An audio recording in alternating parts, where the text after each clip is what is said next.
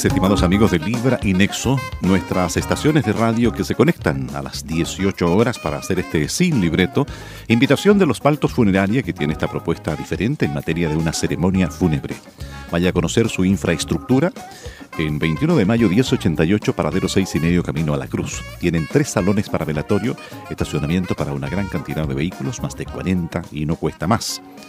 313605 con el código 332 para hacer mayores consultas. La edición del viernes sin libreto es para analizar la política contingente, los hechos noticiosos que han marcado esta semana, esta semana especial. Fin de semana, comienzo de una semana completa para muchos de celebración de fiestas patrias. De hecho, muchos tienen considerado colegios así, vacaciones. Los que no tendrán solamente tres días que están pintados de rojo en el calendario. Así es que mm, vamos a desaparecer durante toda la siguiente semana, aprovechando muy bien este programa, la antesala de las fiestas. Saludamos a nuestros panelistas, diputados por este distrito, Marcelo Chilin. Buenas tardes, bienvenido, diputado. Hola Sergio, buenas tardes. Buenas tardes a Radios Libre y Nexo. Buenas tardes también a su distinguida la audiencia. Y también a otro panelista, parte de este equipo de trabajo, diputado por este distrito, Luis Pardo, bienvenido. Gracias Sergio, Daniel, Marcelo, un gusto estar nuevamente con ustedes y, un cariñoso saludo a toda la audiencia de Radios Libre y. Para aclarar, porque van a, no van a faltar los reportajes, la siguiente semana, donde tenemos tres días y donde un colega estaba proponiendo declarar feriado también el 16 y el 17, y quizás uno podría entender, decía, pero, porque en justicia muchos se las arreglan, de alguna manera tienen ese beneficio, pero otros no, pues están obligados ahí a ir a trabajar el, lunes y martes. Pero ustedes me contaban la semana pasada, pero para traerlo de nuevo presente, toda la siguiente semana se va a asumir como semana distrital, ¿no? Toda la semana próxima es distrital. Y bueno, estará centrada en la actividad de la representación propiamente tal, que tomar contacto con los vecinos, la comunidad organizada de distintas maneras, para, bueno, conversar, enterarse de sus problemas, de sus ideas frente a otros problemas. Siempre surgen cosas interesantes. En la última semana distrital, de hecho, yo me junté con canalistas del sector del Melón, de Ocoa, y a propósito de eso salió una reunión que hicimos el día martes todos los diputados del Distrito 6, estaba el diputado Pardo, que es el más versado en los temas del agua, por supuesto, pero estaban todos los otros también. Y nos dieron a conocer lo que era una hoja de ruta que a su juicio habría que recorrer para enfrentar la catástrofe de la sequía. Y yo creo que es bien interesante porque, bueno, eh, es el punto de vista de los que están sufriendo directamente el problema y que saben dónde les aprieta el zapato y lo que a juicio de ellos hay que hacer para reaccionar tanto de inmediato como preparar condiciones para que en el futuro estas cosas eh, eh, sean previstas y no que nos agarren así de manera desprevenida. Y esta semana, bueno, probablemente va a ser menos fructífera en eso porque entre el zapateo en las fondas y el salud con los terremotos y la empanada y no sé qué, las cosas se van en otro tipo de conversaciones más, más que las conversaciones sobre los problemas de la vida práctica, de la producción u otros que son los que caracterizan las actividades distritales, al menos en mi caso, yo creo que debe ser parecido y en su caso, el resto de los diputados. En su caso, diputado regado también en esta zona actividades sociales de representación, aunque las actividades oficiales, al menos en esta zona, se anticipan o se postergan, porque todos quieren tener la presencia del regimiento Granaderos Escolta, que a partir de este fin de semana tiene mucha actividad porque ellos se trasladan a Santiago y entonces tienen que participar en la recepción, por ejemplo, de, grandes personalidades que vengan a las actividades oficiales en Santiago. En fin, de hecho, entiendo que en Hijuela se postergó casi para fin de mes el, desfile, ¿no? Algo que también había sido criticado por algunos. Pero eh, habrá que participar en, actividades, llegan muchas invitaciones, cómo se reparte en esta semana distrital, pero también en tres días festivos. Bueno, sin duda hay mucha actividad, eh, los desfiles, las inauguraciones de las ramadas. Hoy día, por ejemplo, habían tres desfiles a la misma hora. Está Quillota, Quintero y no me acuerdo otra otra ciudad más.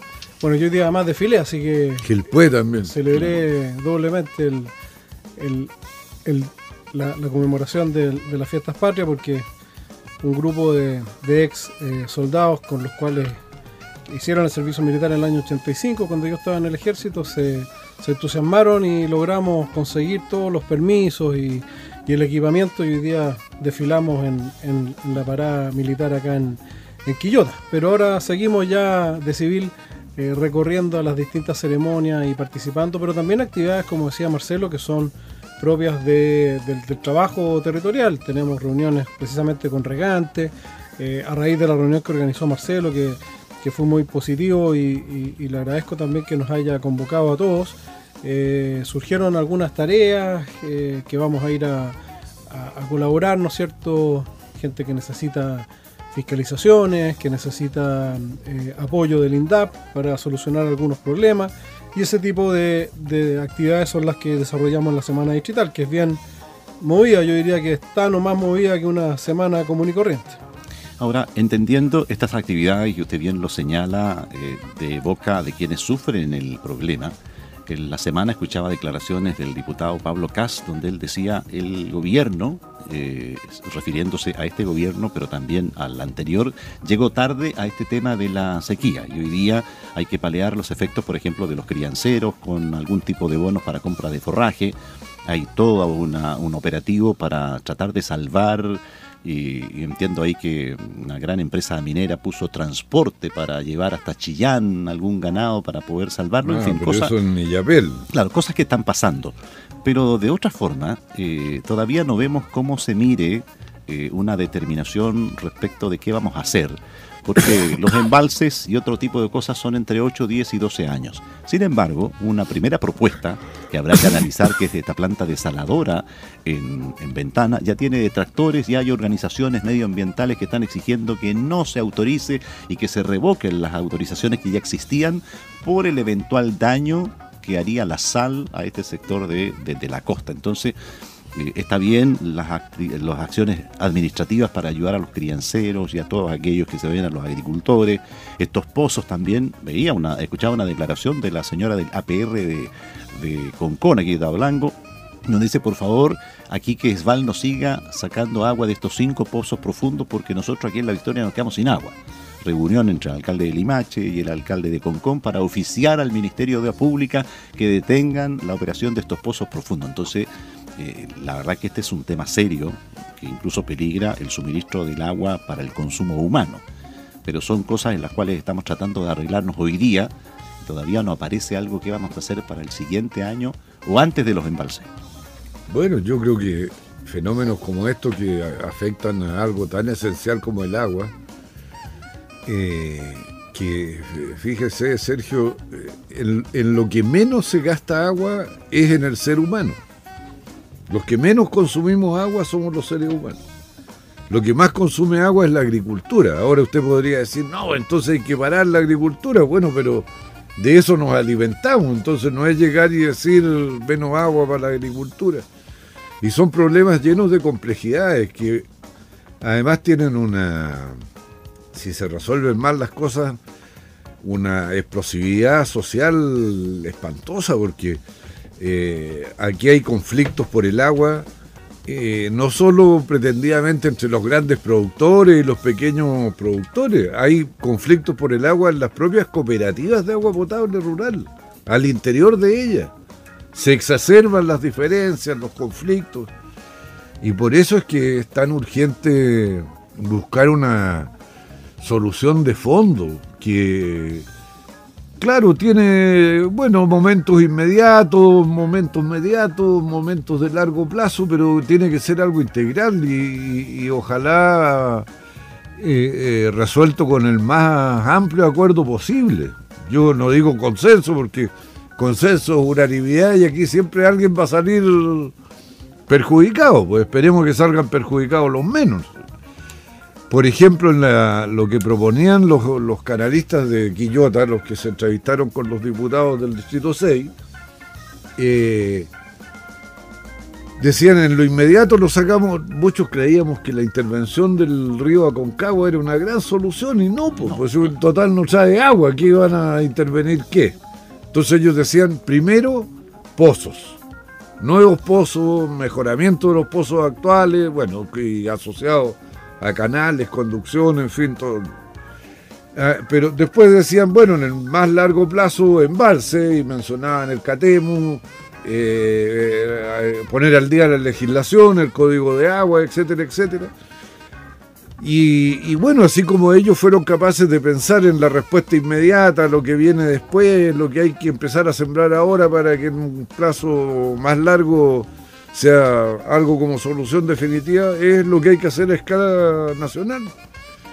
No, está bien que el gobierno reaccione con estas ayudas para comprar alimentos para los animales, o, bueno, algunas empresas privadas como Pelambre que financian el transporte de animales desde Illapel hasta Chillán, por ahí, eh, para permitirles pastorear en otro lado.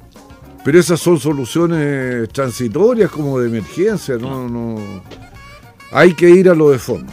Y en lo de fondo, además, eh, el que lleva la guaripola es el gobierno. El gobierno es el que tiene la capacidad de liderazgo, no, no, no hay otra manera de hacer las cosas, menos en un país tan presidencialista como Chile. Y en este caso, diputado, cuando son las reuniones ya con el subsecretario, con Lucas Palacio, cuando está el mismo ministro de, Obras Públicas, en estas reuniones, que claro, hay que atender los requerimientos de uno u otro sentido, en este caso asegurar el suministro de agua para el consumo humano, atender el llamado de los APR en esa misma línea, y también ver la distribución de la poca agua que pueda venir, ya sea por efecto de deshielo o no, de los pozos profundos. Pero este es un tema que no se circunscribe solamente a la región de Valparaíso, aunque la cuarta región también tiene sus efectos, teniendo incluso sus embalses con, buenas reservas. También en la zona centro-sur ya están surtiendo efectos, entonces, y hace poco además, que en estos proyectos de hacer la carretera hídrica, sale la gente del Biobío y dice, oye, yo no, nosotros eh, también tenemos problemas y esta agua no se la lleven, por lo tanto tienen que ir a buscarla más al sur todavía. O sea, esto se está transformando en un problema país. Bueno, desde luego el gran desafío de Chile hoy día creo es justamente enfrentar el cambio climático y la sequía, porque el futuro de Chile es agroalimentario. O sea, eh, no cabe ninguna duda si uno mira incluso, y esto no es algo voluntarista, sino que si uno mira las cifras, eh, si nosotros proyectamos eh, la actividad agrícola, suponiendo que resolvemos el tema del agua en los próximos 15 20 años, el sueldo de Chile va a ser eh, la agricultura y no, y, no el cobre. Va a ser hortofrutícola. Y por lo tanto eh, hay un desafío mayor ahí de lograr eh, obtener esa, esa agua ¿no es cierto? necesaria para mantener y acrecentar incluso nuestra capacidad de transformar esa agua en alimentos para la humanidad. Y eso es el desafío que tenemos como país. Ahora, acá volviendo a nuestra sección del río Aconcagua, eh, es importante contarle a quienes nos están escuchando que en todas estas reuniones que tú mencionas, Sergio, con los ministros, con los subsecretarios, lo que estamos haciendo, y particularmente lo que yo estoy más eh, comprometido, ¿no es cierto?, es en ir apurando algunas obras que son eh, muy importantes y que se demoran por distintas circunstancias. Hemos ido encontrando las soluciones, yo me he reunido con, el ex contralor Ramiro Mendoza, inventamos un, mecanismo, se lo presenté al presidente de la República, el presidente de la República lo, acogió. Por ejemplo, hoy día el ministro de Obras Públicas cuenta con un nuevo decreto de emergencia hídrica que es distinto a todos los otros que hay, porque la gente se confunde con tantos decretos de emergencia están los decretos de escasez hídrica, están los decretos de emergencia agrícola, hay un decreto eventual de catástrofe que se, que se está eh, preparando, ¿no es cierto? Eh, pero este decreto en particular de, emergencia hídrica le permite al ministro de Obras Públicas eh, ejecutar en forma mucho más rápida obras que son importantes para esta temporada. Por ejemplo, perforar 30 nuevos pozos en los sectores de Yayay, eh, Panquehue y Corimón. Y estamos tratando a pesar de que igual, aunque los perforen más arriba, eh, son aguas que van a venir eh, aguas abajo, como es lógico, igual estamos tratando de que la mayor parte de esos pozos queden en Yayay, que es un acuífero que está medido, que tiene una gran eh, capacidad, que se le ha estado extrayendo agua y que su nivel dinámico se mantiene constante. Eso significa que no estamos agotando el acuífero, sino que es un acuífero que, está, digamos, siendo todavía alimentado. Eh, desde Yayay hasta Romeral hay un canalón, así lo conocen la mayoría eh, de los agricultores y de la gente que está metida en el tema, que está interrumpido hace muchos años, se, se hizo precariamente y se rompió. Bueno, ese canalón se va a construir ahora en forma eh, totalmente definitiva y va a permitir que el agua que saquemos de esos pozos llegue a la punta de Romeral, que es donde comienza efectivamente nuestra tercera sección, y no que se venga por el lecho del río y que se la trague en el fondo el, lecho seco del río, que alrededor de un 40-50% del agua se pierde, no se pierde porque se va lo, mm.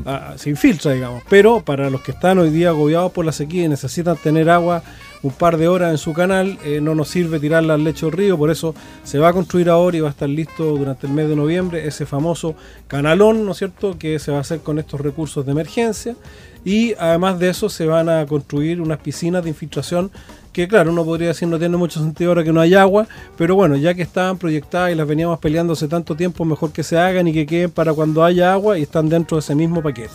Y lo que hemos estado haciendo es justamente tratando de extrabar situaciones, por ejemplo, hoy día veníamos para acá y salió eh, la necesidad de que F, que es la empresa ferrocarriles del Estado, tramite con urgencia una servidumbre para que la energía eléctrica que viera alimentar estos pozos pueda pasar por los terrenos de F. Si uno sigue ese trámite en forma normal, F se puede demorar dos meses y llegamos con, con el agua, ¿no es cierto?, cuando ya haya pasado la temporada. Entonces hay, muchas cosas de ese tipo que son gestiones eh, que se hacen, digamos, para apurar estas cosas en las cuales estamos inmersos y, yo hoy día eh, no estoy tranquilo en absoluto, pero sí creo que vamos a, lograr tener de aquí a diciembre eh, una cantidad importante de pozos agregando agua al, al, cauce para alimentar nuestros canales. Eh, vamos a tener también eh, las obras necesarias para que esa agua no se pierda, como es este canalón y otras obras de conducción. Y, eso es lo que se está haciendo para el corto plazo, para la emergencia. En el mediano y largo plazo están los embalses, ahí nadie tiene dudas que es necesario construir el embalse de Catemo, nadie tiene duda que es necesario construir un embalse de cabecera, a lo menos uno, es probable que sean más porque se están explorando hoy día los afluentes principales del Aconcagua en la alta cordillera, que son los ríos Blanco, Colorado y, Juncal. Y Juncal es la localización más probable, pero se está estudiando hoy día la factibilidad de hacer también embalses de menor envergadura, pero que al fin del día son muy importantes para regular eh, y acumular agua eh, en la cabecera de los ríos, de estos ríos que eh, alimentan en la alta cordillera al río Aconcagua. Y por supuesto lo que tú mencionabas, tenemos que hoy día pensar en obras de largo plazo una de ellas es la carretera hídrica, eh, otra eh, son las plantas desaladoras. Esta planta, por ejemplo, que se va a instalar en Quintero, que ha generado alguna resistencia, incluso entre eh, comunidades de las cuales yo soy muy cercano, como los pescadores, que están muy preocupados, pero hemos, hemos visto los estudios medioambientales, incluso ambientalistas muy calificados, nos han informado que la sal que emana, ¿no es cierto?, que se obtiene de este proceso de desalación se diluye al 1% en el mar y no tiene ningún impacto medioambiental ni, de ningún tipo, no, eh, si se hace bien obviamente. Obviamente si tiran toda la sal en un mismo punto y no se toman los resguardos podría en ese punto provocarse un problema. Pero eh, pensemos que hay países como Israel que más del 90% del agua que usan para la agricultura y para el consumo humano se obtiene de desaladora y, con estándares europeos. O sea, yo creo que tenemos que aspirar también a, ese tipo de, soluciones. Como decía Marcelo, el consumo humano representa solo el 12% del total de agua que se consume en el país. Eh, el resto, eh, efectivamente, la agricultura eh, utiliza más del 50%. La agricultura es una actividad que genera alimentos, por lo tanto es bastante absurdo eh, algunas posiciones extremas que plantean que poco menos que hay que evitar la agricultura, eh, si no sacamos nada con tener agua, si no tenemos alimentos para, comer, ¿no es cierto? Y por lo tanto eh, la agricultura hay que ver cómo compensamos y solucionamos este déficit hídrico.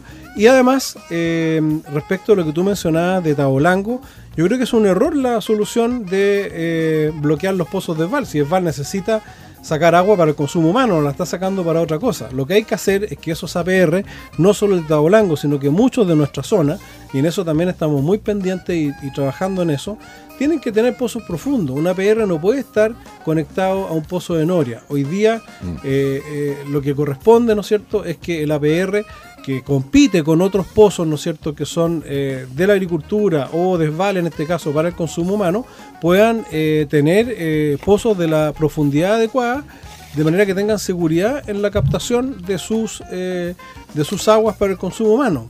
Y ahí es donde el, Estado tiene que hacer la, inversión y el aporte, ¿no es cierto?, técnico para perforar esos pozos y darle certeza de suministro a los APR. No, no, la cosa no es prohibir, eh, obviamente los pozos ilegales hay que cerrarlos, pero no prohibir las extracciones en profundidad eh, legítima y, debidamente registrada, sino que generar para los APR la misma capacidad, de manera que ellos puedan tener plena certeza y no depender en el futuro ni de camiones de aljibe ni de ningún otro tipo de fuente que no sea su propia agua. Ahora, Marcelo, usted ha estado en contacto con la gente, con los crianceros, con los ganaderos, con los regantes y también ha sido muy crítico respecto de los nuevos tiempos a nivel de la empleabilidad, la reconversión de los trabajadores cuando se acaba su fuente. Aquí escuchábamos que también una opción para ellos, para los criaderos de ganado bovino, caprino, ¿cierto? Sería ir pensando en una reconversión. Pero eso es un tema dramático para esa gente. Sí, porque en el caso de los crianceros de lo que estamos hablando en general es de pequeños y medianos agricultores, campesinos, que eh, hacen de esta manera de producir en realidad una manera de vivir con todo un bagaje cultural alrededor de esa manera de producir. Entonces hablar de reconversión ahí no son palabras sencillas, no Además, la mayor parte de ellos son gente acostumbrada a su libertad horaria. Ellos determinan las horas en que comienzan el trabajo, la hora en que lo terminan. A veces son jornadas mucho más extenuantes que las jornadas eh, formales en una empresa. Y es un problema muy, que yo creo, Sergio, que hay que tratar de ahorrárselo y hay que poner toda la energía en resolver el tema de la eh, escasez de agua. Y eso significa acumular agua, tener agua para cuando falte el agua y tener un sistema de distribución del agua que sea eficiente. Junto con ello, una institucionalidad y una legislación que sea acorde a los tiempos que estamos viviendo, que son de emergencia permanente, aunque suene medio contradictorio el término. Hoy día salía el famoso ducto de Las Vegas que transporta agua desde hace mucho tiempo, tiene cuatro o cinco décadas, hacia el Gran Valparaíso. Y es ese punto mm. donde también va a tener alimentación, a diferencia de estos otros proyectos que pretende hacer Esval hacia el embalse de los aromos, porque eh, esa zona de Las Vegas, de Yayay y lo demás parece que es la salvación por ahora, al menos en esta temporada, en el agua, no solo para el consumo humano, Sí, antes, antes de contestar esa parte que es muy interesante, Sergio, respecto a los crianceros, cuando se habla de reconversión no necesariamente es destinarlos a hacer otra actividad distinta de lo que ha sido, como decía Marcelo, su forma de vida en el campo, junto a sus animales. Eh, reconversión significa, por ejemplo, que en el caso de los productores de caprino puedan eh, modificar la forma de hacer su, su, su negocio y orientarse más a los lácteos, a los productos, eh, a los quesos y ese tipo de cosas, dándole asistencia para que puedan certificarlos, para que puedan tener canales de distribución y no depender tanto del cabrito que se vende para el 18 de septiembre. Eh, en, todo el, negocio, digamos, caprino en el, en el mundo, el, negocio está en el lácteo, no está, el, cabrito es un, un, un plus adicional. Entonces, por ejemplo, todo ese trabajo significa reconvertir, eh, achicar esa masa de ganado y orientarla más hacia, hacia los lácteos. Eh, en, el, resto de los eh, del, ganado se trata también, por ejemplo, de em, producir ganado entabulado, es decir, ganado que está quieto, fijo, no que está en el cerro dependiendo de si llovió o no llovió en la temporada. Significa también bajar las masas de, ganado, pero tener menos ganado, pero mejor eh, atendido, con más engorda. Significa también asistirlos, por ejemplo, para que puedan producir cultivos hidropónicos de forraje. Hoy día se pueden producir una cantidad enorme de toneladas de forraje hidropónico con muy bajo consumo energético y con muy bajo consumo de agua. Todas esas técnicas hoy día el INEA las ha desarrollado, INDAP está en condiciones de impartirlas y por lo tanto hay que acelerar esos procesos de tecnificación. Respecto de Las Vegas... lo dejamos para el segundo bloque. Para el segundo bloque, perfecto. Ha pasado la primera parte de este sin libreto. Sin duda, la escasez hídrica es un tema que requiere una especial atención para ir aclarando cosas también, sobre todo de nuestros. Necesitan agua.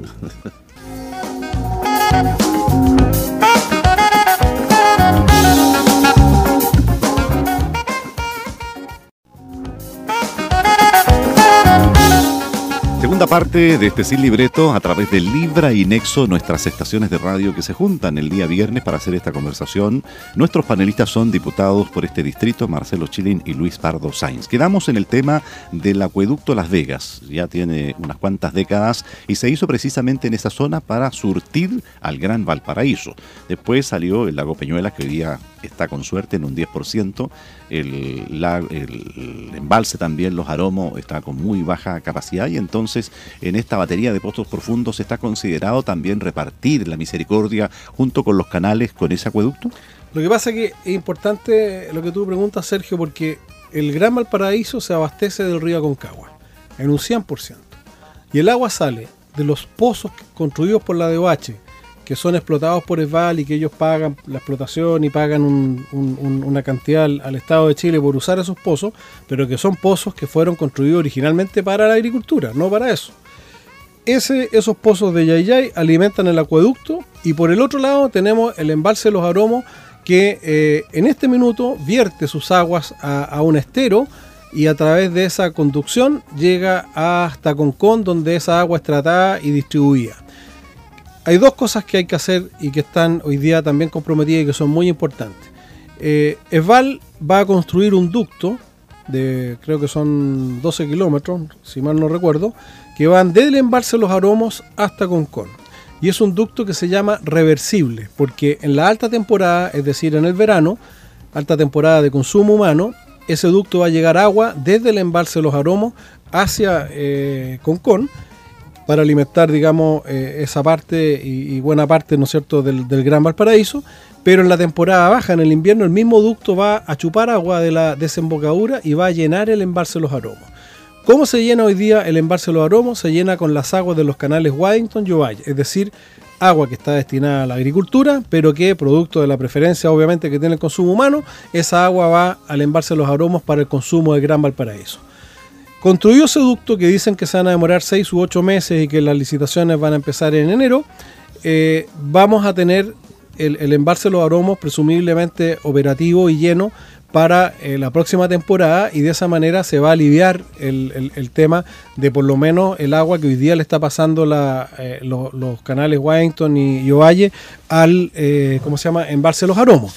Lo que no está claro es qué va a pasar con los pozos de Yayay, porque el contrato que tiene Val para los pozos de Yayay caduca ahora o vence ahora en estos días, y por lo tanto hay que definir, como hay preferencia para el consumo humano, probablemente van a volver a hacerse un contrato, pero el acuífero de Yayay, como tú bien señalabas, es, uno de los más grandes, está muy estudiado, eh, tiene una enorme cantidad de agua, y por lo tanto eh, de, de, ahí va a seguir saliendo seguramente una parte del agua del Gran Valparaíso y deberíamos sacar una buena parte adicional para suplir el agua que está faltando aguas abajo, es decir, en la tercera sección del río Aconcagua, eh, que va o debiera salir de esos eh, de ese acuífero para eh, mantener el riego mientras no estén las obras ya mayores desarrolladas que, que son los embalses y las otras cosas.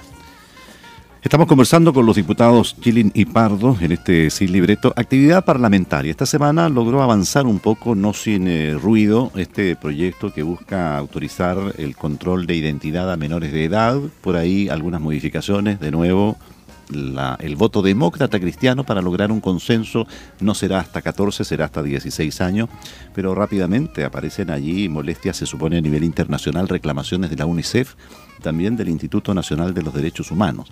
No nos ponemos de acuerdo en ese tipo de cosas, Marcelo, respecto de, de la mirada más bien de abuso de la autoridad, respecto de lo que uno puede ser como ciudadano en entregar una identificación porque cuando va de viaje, cuando va de acceso a un recinto, nadie se complica por entregar esa identificación. Mm. Sin embargo, que la autoridad te la solicite en algún minuto por alguna causa justificada o no ante la, investigación de alguna cosa, provoca inmediatamente los resquemores de algo que también nosotros queremos, que es prevenir el delito juvenil, un montón de otras cosas.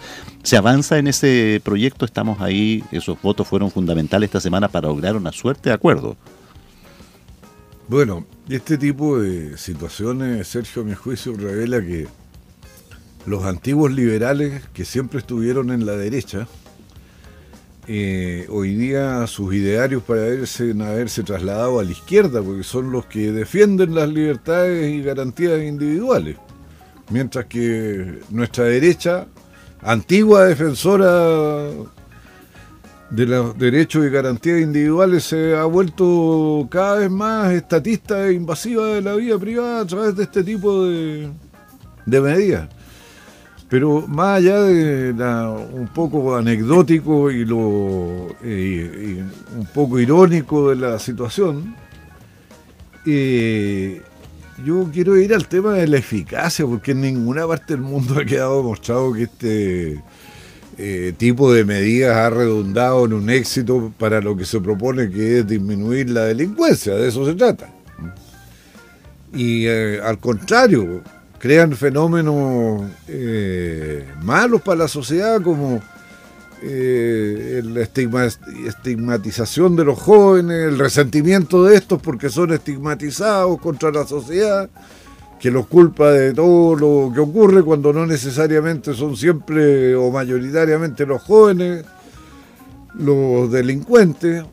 Entonces, yo creo que en, este tipo de cuestiones se elegirla como precipitadamente, sin entrar al fondo de la cosa, de evaluar el asunto en todas sus aristas y consecuencias, medidas más bien efectistas no veo en qué regla llevar de 14 a 16 años eh, el límite para ejercer el control de identidad. No, no.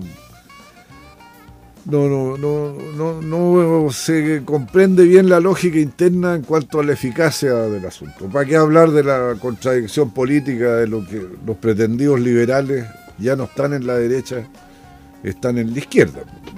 Ahora, diputado Pardo, en este caso, cuando se presentan estudios respecto de seguridad ciudadana, que es lo que siempre se ha pedido en cada campaña presidencial, se ofrece, y no, y este es uno de los problemas ciudadanos, cuando se llega a cifras, ¿cierto? También aparece la delincuencia juvenil hoy día en fenómenos como las encerronas y los portonazos, aquellos que se logra detener, ¿cierto? Muchas veces quedan en la impunidad precisamente porque no es posible aplicar mayores penas por su condición de menores de edad. Ahora, sin duda que el hecho de hacer esta, este control preventivo lo, último que hizo acá muy mediático el alcalde de Quilpué en esta suerte de consulta, efectivamente, mayoritariamente la ciudadanía quienes fueron a, votar eh, señalaban que estaban de acuerdo en la medida, pero más bien como para hacer un, un tomar conciencia a los padres respecto de los peligros a los que se exponen. Por añadidura también se pone bajo el mismo tema el expendio de alcohol. Entonces, y cuando se empiezan a tramitar esas cosas, la verdad que aparecen cifras que no toman en consideración los hechos delictuales, sino que más bien eh, el atropello la falta del respeto de los derechos de los jóvenes. Bueno, yo primero, respecto a lo que mencionaba Marcelo, yo creo que ninguna, ningún instrumento por sí mismo va a solucionar el problema de delincuencia. Son, son el conjunto de herramientas que, se utilizan las que van a poder eh, disminuir la, delincuencia. Y esta es una herramienta más. Por lo tanto, decir que esto no soluciona la delincuencia es un mal argumento. O sea, esto contribuye a reducir la delincuencia. Los controles preventivos en general han, permitido detener en los últimos meses a 100.000 personas con eh, órdenes de, aprehensión pendientes y sacarlos de circulación y por lo tanto eh, como herramienta funciona. Ahora, ¿por qué usarla solo con mayores de 18 si de 14 a 18 años tenemos jóvenes que delinquen, jóvenes que son imputables penalmente y que además son utilizados en forma sistemática por ciertos ciertas bandas especializadas en ciertos tipos de delitos para perpetrar estos delitos porque justamente tienen menor eh, consecuencia penal.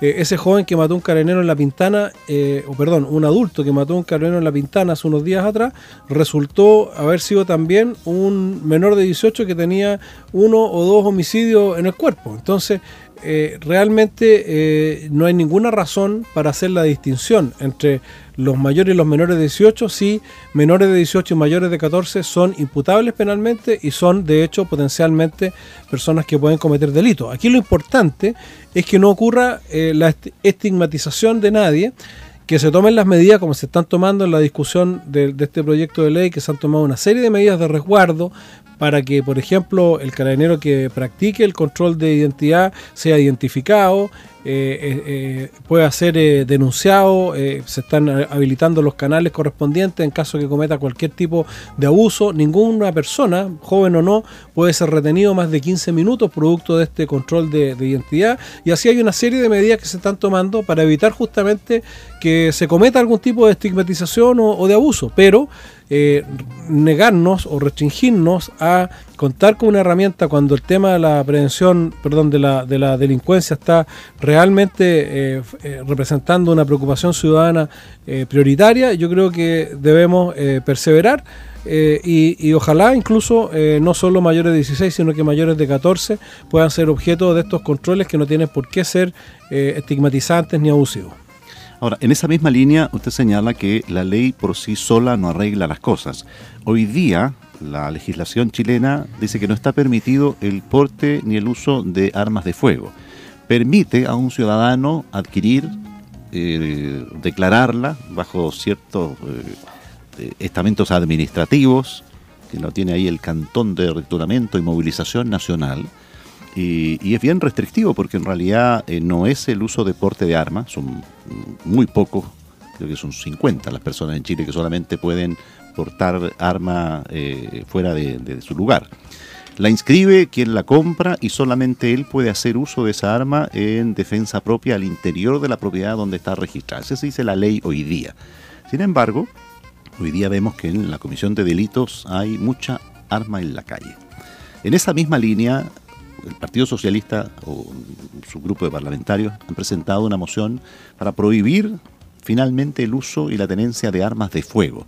¿Cómo se condice eso respecto con lo que hemos conversado acá y que si hoy día no es que, que cualquiera pueda aportar, aunque lo hacen, pero no existe la autorización? Sergio, que es mucho más eficaz como medida la prohibición total de tenencia de armas en Chile, de modo particular para autodefensa, defensa propia, como usted lo quiera llamar, lo de armas de caza de otro cuento.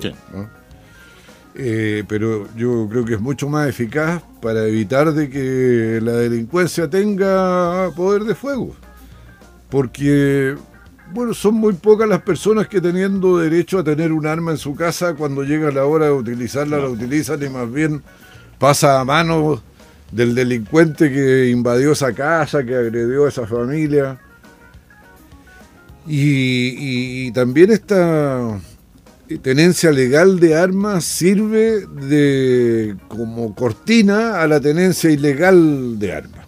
Y se presta para el tráfico, yo creo que es mucho más eh, eficaz, le reitero, eh, para combatir la delincuencia, el prohibir totalmente la tenencia y porte de armas con fines de autodefensa. Esa es una labor propia de las policías.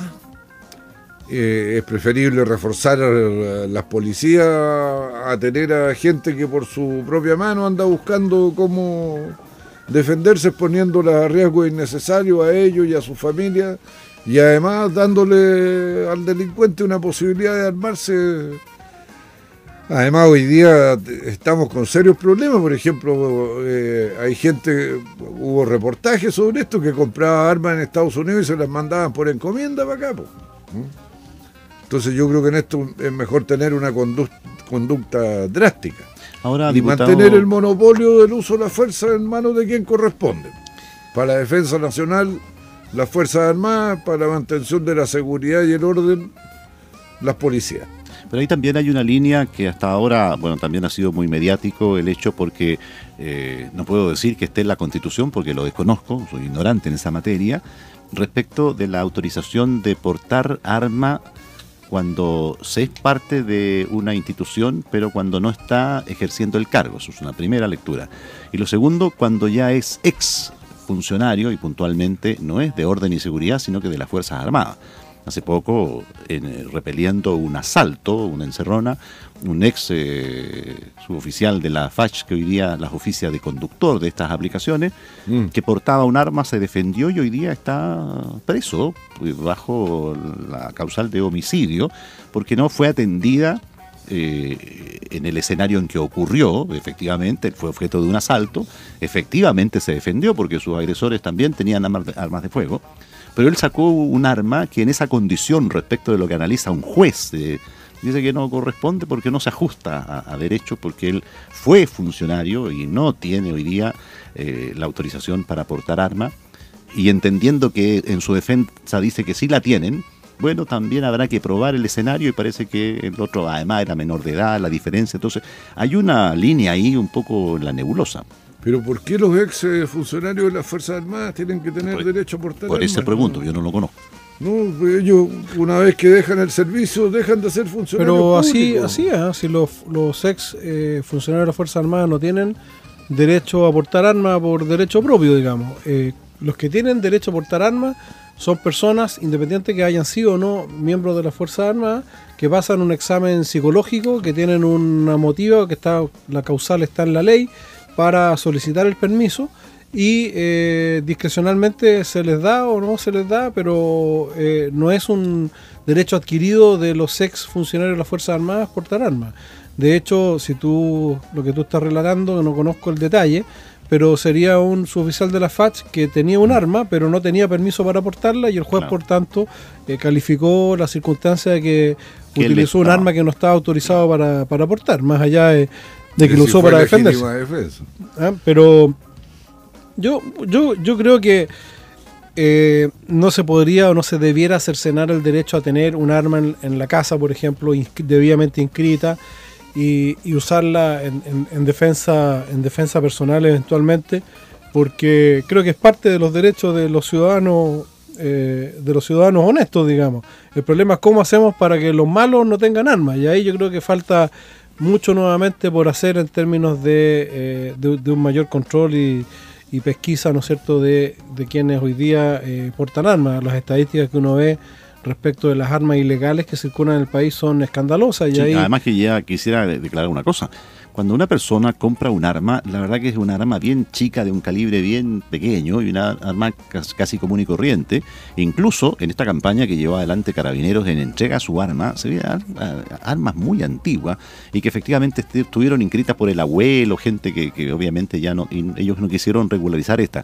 Sin embargo, el armamento que está en la delincuencia es armamento automático. Estos bandidos que acaban de salir libres de nuevo andaban con armamento bastante... Armas prohibidas incluso, claro.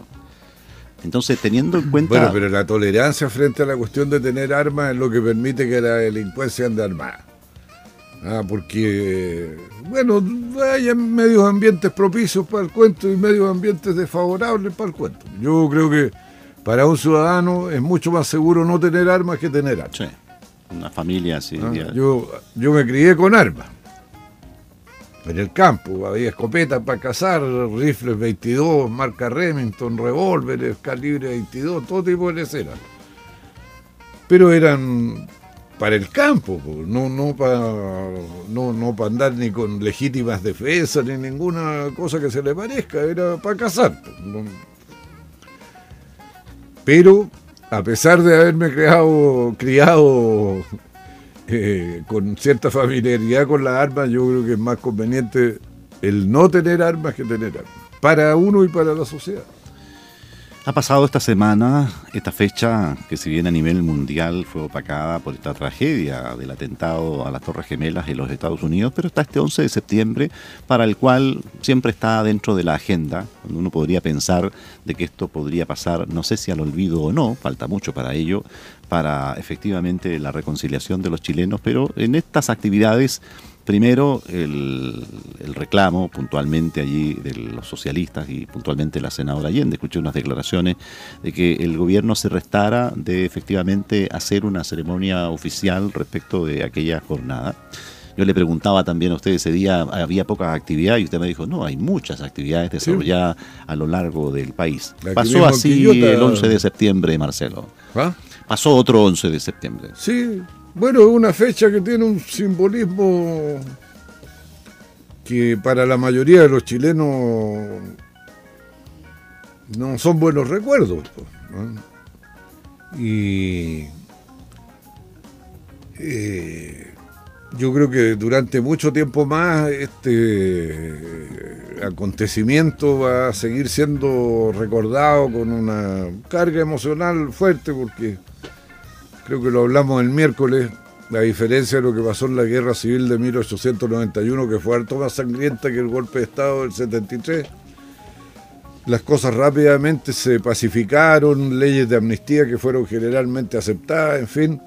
¿Pero por qué? Porque se enfrentaron dos bandos en igualdad de condiciones, igualmente armados. ¿ah? Y acá no fue igual, pues eso es lo que en realidad provoca eh, esta situación de dolor y de, condena, de recuerdo.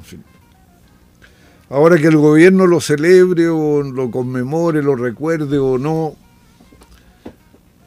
bueno, yo creo que como recordar para que no vuelva a ocurrir y aprovechar de hacer de esto una jornada de reflexión, de análisis, de debate si es necesario, debiera ser tarea de todo gobierno para que no se vuelva a dar un acontecimiento similar.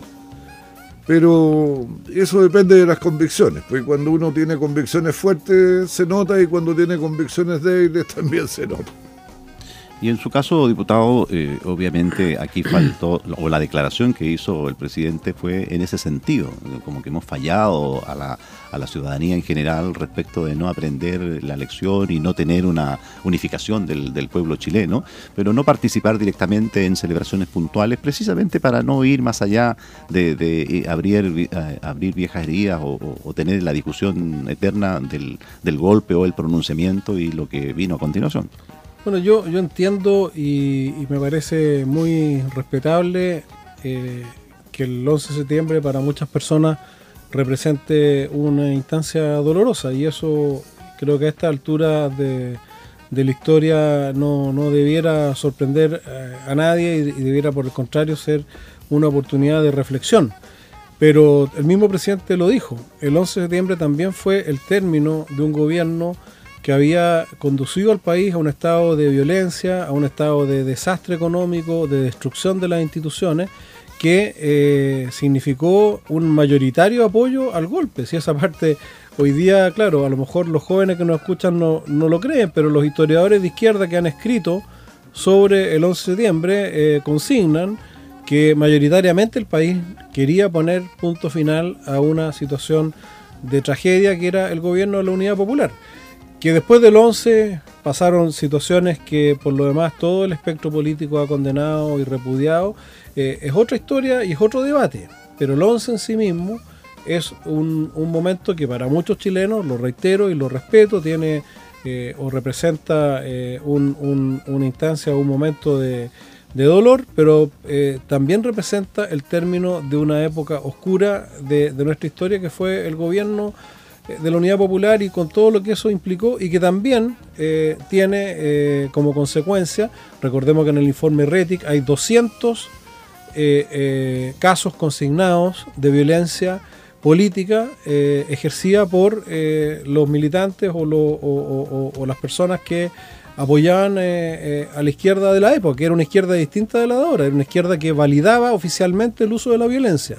Entonces, yo creo que esa reflexión debiéramos ser capaces de hacerla y, evidentemente el país todavía no ha sido capaz de elaborar eh, ese recuerdo eh, consignando y poniendo todas las cosas en su lugar.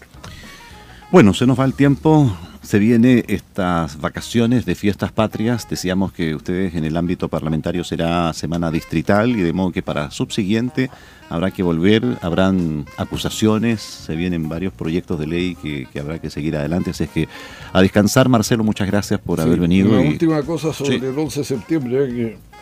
que el 4 de septiembre del 70 cuando el pueblo celebraba con Allende en la Alameda frente a la Federación de Estudiantes de Chile su victoria. En el mismo momento el señor Nixon con el señor Kissinger se reunían en la Casa Blanca en Washington y Nixon dijo voy a hacer chirriar la economía chilena. Y empezó la agresión contra Chile.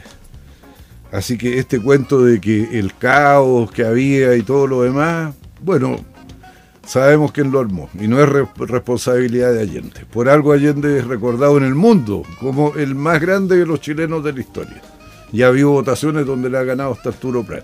Pero, pero decir que el desastre económico fue elaborado por Nixon cuando hoy día todos sabemos lo que significó la conducción económica de la Unidad Popular, eh, me parece que es poco serio. O sea, eh, bueno, algún día se podrá burguetear con detalle en el asunto. Por supuesto. Además, ya falleció Carlos Altamirano, que también escribió algunas cosas por ahí. En este. Bueno, que tengan un buen fin de semana, una buena semana. Nosotros no estaremos en, la semana en ninguno de los dos programas, por lo tanto, hasta la subsiguiente. Te vamos a echar de menos, Sergio. ¿Ah? Háganse acompañar de la señora Prudencia esta semana.